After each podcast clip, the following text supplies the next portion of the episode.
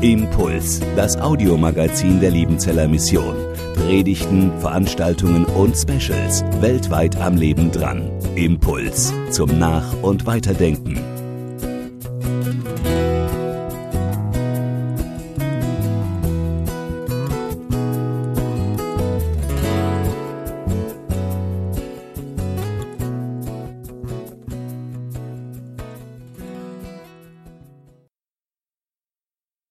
Über was predigt man an einer Ordination? Würde mich interessieren, was ihr jetzt erwartet. Ich habe mich das in den letzten Wochen immer wieder gefragt, als die Anfrage kam.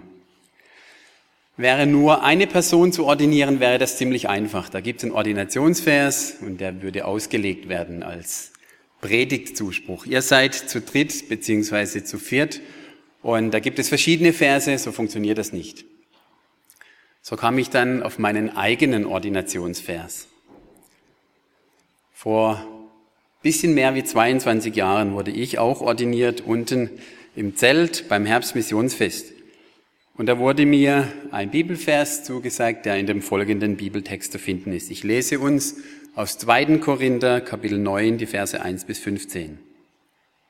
Paulus schreibt an die Christen in Korinth.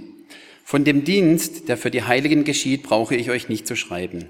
Denn ich weiß von eurem guten Willen, den ich an euch rühme, bei denen aus Makedonien und sage, Achaia ist schon voriges Jahr bereit gewesen. Und euer Beispiel hat die meisten angespornt. Ich habe aber die Brüder gesandt, damit nicht unser Rühmen über euch zunichte werden in diesem Stück. Und damit ihr vorbereitet seid, wie ich gesagt habe, dass nicht, wenn die aus Makedonien mit mir kommen und euch nicht vorbereitet finden, wir, um nicht zu sagen ihr, zu Schanden würden mit dieser unserer Zuversicht. So habe ich es für nötig angesehen, die Brüder zu ermahnen, dass sie voranzögen zu euch, um die angekündigte Segensgabe vorher bereitzustellen, so dass sie bereit liegt als eine Gabe des Segens und nicht des Geizes. Ich meine aber dies, Wer da kärglich sät, der wird auch kärglich ernten. Und wer da sät im Segen, der wird auch ernten im Segen. Ein jeder, wie er sich's im Herzen vorgenommen hat, nicht mit Unwillen oder aus Zwang, denn einen fröhlichen Geber hat Gott lieb.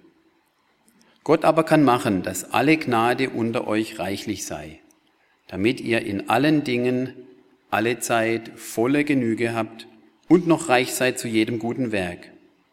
Wie geschrieben steht im Psalm 112, er hat ausgestreut und den Armen gegeben, seine Gerechtigkeit bleibt in Ewigkeit. Der aber Samen gibt, dem Sämann und Brot zur Speise, der wird auch euch den Samen geben und ihn mehren und wachsen lassen die Früchte eurer Gerechtigkeit. So werdet ihr reich sein in allen Dingen, zu geben in aller Lauterkeit, die durch uns wirkt, Danksagung an Gott. Denn der Dienst dieser Sammlung füllt nicht allein aus, woran es den Heiligen mangelt, sondern wirkt auch überschwänglich darin, dass viele Gott danken. Um dieses treuen Dienstes willen preisen sie Gott für euren Gehorsam im Bekenntnis zum Evangelium Christi und für die Lauterkeit eurer Gemeinschaft mit ihnen und allen. Und in ihrem Gebet für euch sehnen sie sich nach euch wegen der überschwänglichen Gnade Gottes bei euch. Gott aber sei Dank, für seine unaussprechliche Gabe. Der Vers 8, der so ziemlich in der Mitte dieses Textes steht, der ist mein persönlicher Ordinationsvers von 1999. Gott aber kann machen, dass alle Gnade unter euch reichlich sei, damit ihr in allen Dingen alle Zeit, alle Genüge habt und noch reich seid zu jedem guten Werk. Eine gewaltige Zusage. Gott aber kann machen, dass alle Gnade unter euch reichlich sei, damit ihr in allen Dingen alle Zeit volle Genüge habt und noch reich seid zu jedem guten Werk. Ich kann ihn mittlerweile auswendig, wenn ich nicht nervös bin. Da sind ziemlich viele Superlative drin. Alle Gnade, reichlich in allen Dingen, alle Zeit, volle Genüge und noch reich zu jedem guten Werk. Und auch in den Versen davor und danach kommt das ganz oft vor. Insgesamt mindestens achtmal Ausdrücke der Fülle und des Segens. Und der Vers beginnt, Gott aber kann machen. Und dieses aber, das leitet einen neuen Gedanken ein. Sozusagen ein Gegenargument gegen das, was man innerlich denken könnte, wenn man die ersten sieben Verse liest.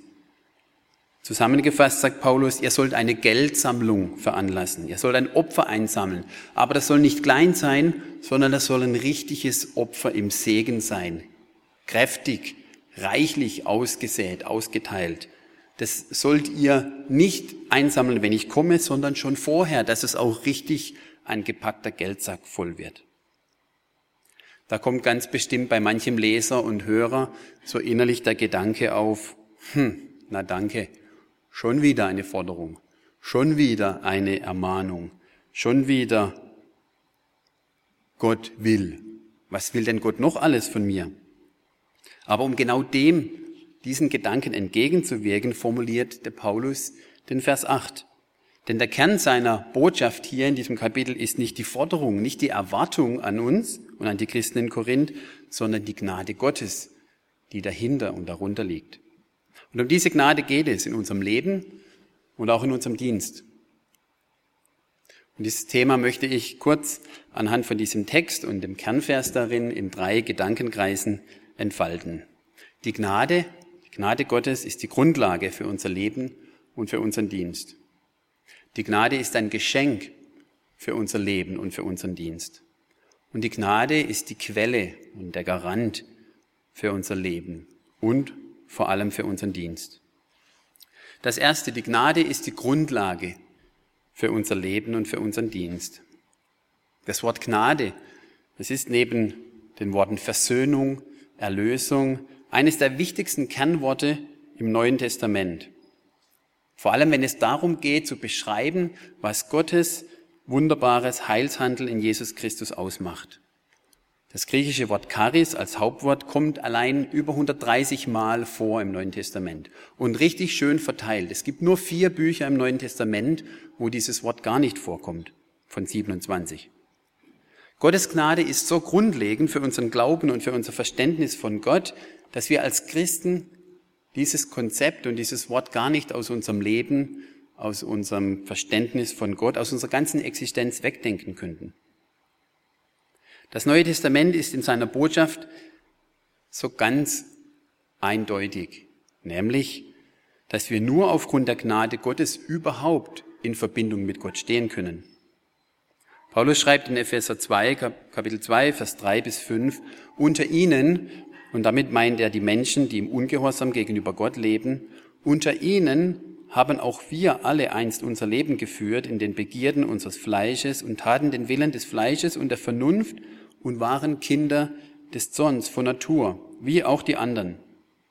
Aber Gott, der reich ist an Barmherzigkeit, hat in seiner großen Liebe, mit der er uns geliebt hat, auch uns, die wir tot waren in den Sünden, mit Christus lebendig gemacht.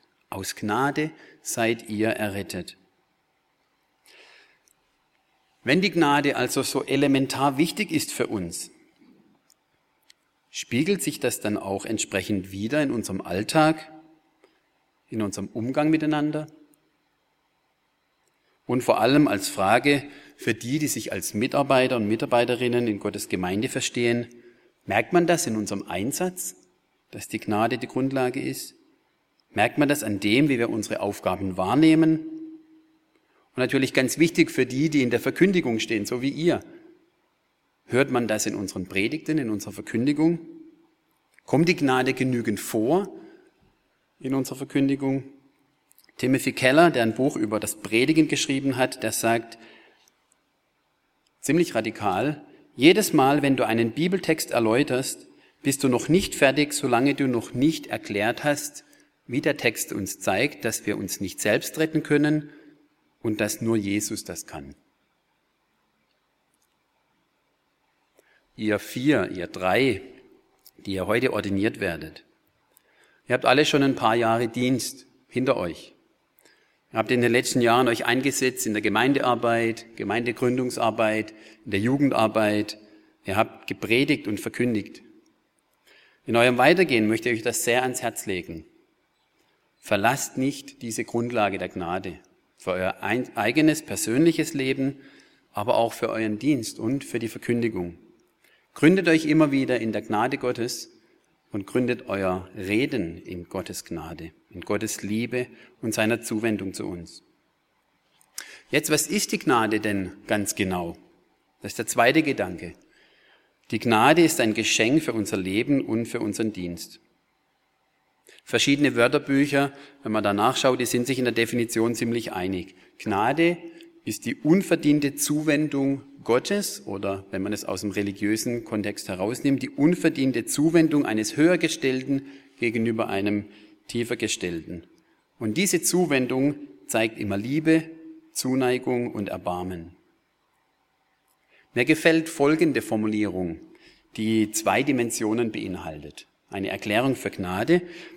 Gnade heißt, ich bekomme nicht, was ich verdient habe aber bekomme, was ich nicht verdient habe.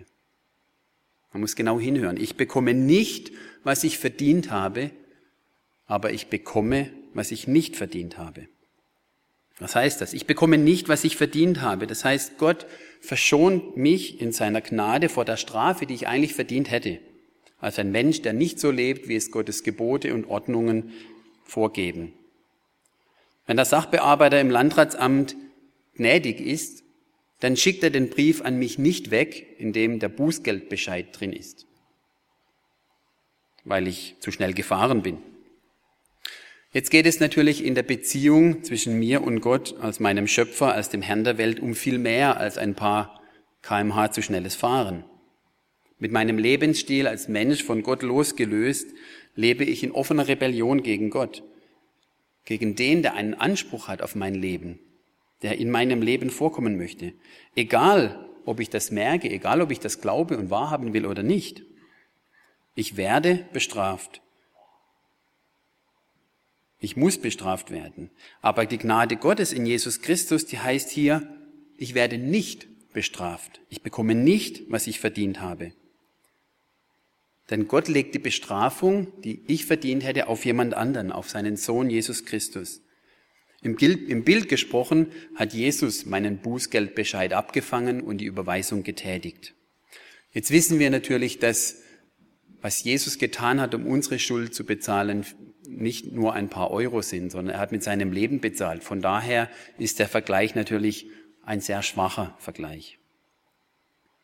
Das ist die eine Seite der Gnade Gottes in Jesus. Ich bekomme nicht, was ich verdient habe. Aber ich werde nicht nur von der verdienten Strafe verschont, sondern ich bekomme dazu auch noch das, was ich nicht verdient habe. Das ist die zweite Seite. Ich bekomme noch etwas anderes geschenkt. Als Mensch habe ich durch meine Rebellion das Anrecht auf das ewige Leben, auf unaufhörliches Glück, auf völlige Erfüllung meiner tiefsten Sehnsüchte in meinem Innern verspielt. Ich habe nichts verdient als die Bestrafung und den Tod, als die Auslösung meiner Existenz aber das wird mir erspart. Und nun bekomme ich etwas anderes. Und das ebenfalls ganz unverdient. Ich bekomme das ewige Leben, das Jesus Christus durch seinen unschuldigen Tod erwirkt hat und mit mir teilt. Paulus formuliert das so im 2. Korinther Kapitel 5, denn Gott hat den, der von keiner Sünde wusste, für uns zur Sünde gemacht, auf dass wir in ihm die Gerechtigkeit würden, die vor Gott gilt. Dass diese Gnade absolut unverdient ist, daran lässt Paulus keinen Zweifel. Bestimmt hat das bei ihm diese sehr starke Betonung der Gnade damit zu tun, dass er es selbst so radikal in seinem Leben erlebt hat. Er, der Pharisäer war, der die Gemeinde verfolgt hat und nun für Gott, für Jesus unterwegs ist. Er wollte vor Gott mit seinem eigenen Leben, mit seinen eigenen Werken gerecht werden. In Römer 4 schreibt Paulus, dem, der mit Werken umgeht, dem wird Lohn nicht aus Gnade zugerechnet, weil, sondern weil sie ihm zusteht. Also Verdienst hat nichts mit Gnade zu tun. Und dann betont er es nochmal später im Römer Kapitel 11, ist's aber aus Gnade, so ist's nicht aufgrund von Werken. Sonst wäre Gnade ja nicht Gnade. Also ganz eindeutig, die Gnade ist unverdient ein Geschenk. dass wir als Menschen geistlich lebendig sind, vom ewigen Tod verschont und mit ewigem Leben begabt, das ist ein reines Geschenk der Gnade Gottes. Dieses Geschenk ist die Grundlage, von der ich vorhin gesprochen habe. Auf dieser Tatsache, die die Bibel schon im Alten Testament immer wieder andeutet und im Neuen Testament zu ihrem Kernthema macht, da ruht mein ganzes Leben drauf. Auf dieser Grundlage steht meine ganze Existenz. Mein Leben ist ein Geschenk Gottes. Meine Erlösung von Schuld und Tod ein Verdienst von Jesus Christus, den er in seiner Liebe mit mir teilt und mich in seine Ewigkeit mit hineinnimmt. Und jetzt geht es weiter. Dieses Geschenk der Gnade ist nicht ein einzelner losgelöster Akt, der mich einmal mit Gott versöhnt und zu Gott bringt, als einmaliges Geschenk, so wie ein Geschenk am Geburtstag. Die Gnade begleitet mich weiter durch mein Leben, durch mein ganzes Leben. Und in der Gnade ist mir noch viel, viel mehr geschenkt als nur das ewige Leben. Paulus schreibt den Korinthern, Gott aber kann machen, dass alle Gnade unter euch reichlich sei. Was bedeutet das? Was ist alle Gnade? Man könnte in dem Text diesen Ausdruck auch mit jeglicher Art von Gnade übersetzen. Also gibt es verschiedene Arten von Gnade, gibt doch einfach nur die Gnade Gottes, oder? Wir heute reden nicht mehr so, aber manche unter uns kennen das vielleicht noch, dass man früher für Missionare, wenn sie ausgereist sind, um Reisegnade gebetet hat. Und manche ältere Geschwister, auch unter uns, die reden und beten vielleicht noch so. Man betet um Reisegnade, um Erntegnade, um Verkündigungsgnade. Und genau das ist gemeint, was Paulus hier anspricht. Wer sich Gott ganz zur Verfügung stellt, wer sich voll in seine Abhängigkeit begibt, der erlebt Gottes Gnade auf allen Ebenen des Lebens, in allen Bereichen des Alltags, allen Bereichen des Dienstes. Die Person erlebt, dass Gottes Gnade sich auswirkt im persönlichen Leben, in der Familie, in Beziehungen, in der Arbeit und im Dienst für Gott. Es gibt also keine verschiedenen Gnaden, aber diese wunderbare und einzigartige Eigenschaft Gottes, der sich liebevoll und vergebend uns zuwendet, obwohl wir es nicht verdient haben. Und der uns in seiner Liebe seinen Segen und sein Wohlwollen überschüttet, das soll sich in unserem Leben, in unserem Alltag auf allen Ebenen auswirken und zeigen und nicht nur einmalig. Der Apostel Johannes beschreibt das so, wenn er darüber nachdenkt, wie über die drei Jahre, die er mit Jesus unterwegs war als Jünger. Er sagt, wir sahen seine Herrlichkeit als die Herrlichkeit des eingeborenen Sohnes vom Vater voller Gnade und Wahrheit. Und zwei Verse weiter sagt Johannes, von seiner, von Jesu Fülle haben wir alle genommen Gnade um Gnade. Also nicht nur einmal, sondern anhaltend. Paulus schreibt an die Gemeinde in Ephesus vom überschwänglichen Reichtum von Gottes Gnade. Das alles drückt genau das aus, was Paulus hier den Korinthern schreibt. Gott aber kann machen, dass alle Gnade unter euch reichlich sei, damit ihr in allen Dingen alle Zeit volle Genüge habt. Das haben meine Frau Rita und ich als Ehepaar und auch wir mit unseren Kindern als Familie immer wieder erlebt in den 22 Jahren, die wir im Dienst unterwegs sind. Gott hat uns immer wieder beschenkt auf ganz unterschiedliche Art und Weise. Zum Beispiel mit Beziehungen, ganz vielen Beziehungen zu lieben Menschen. Und da gehört ihr zwei als ITA-Studenten, Studentin mit dazu, in der Zeit, die wir gemeinsam in Kanada, in Toronto verbracht haben.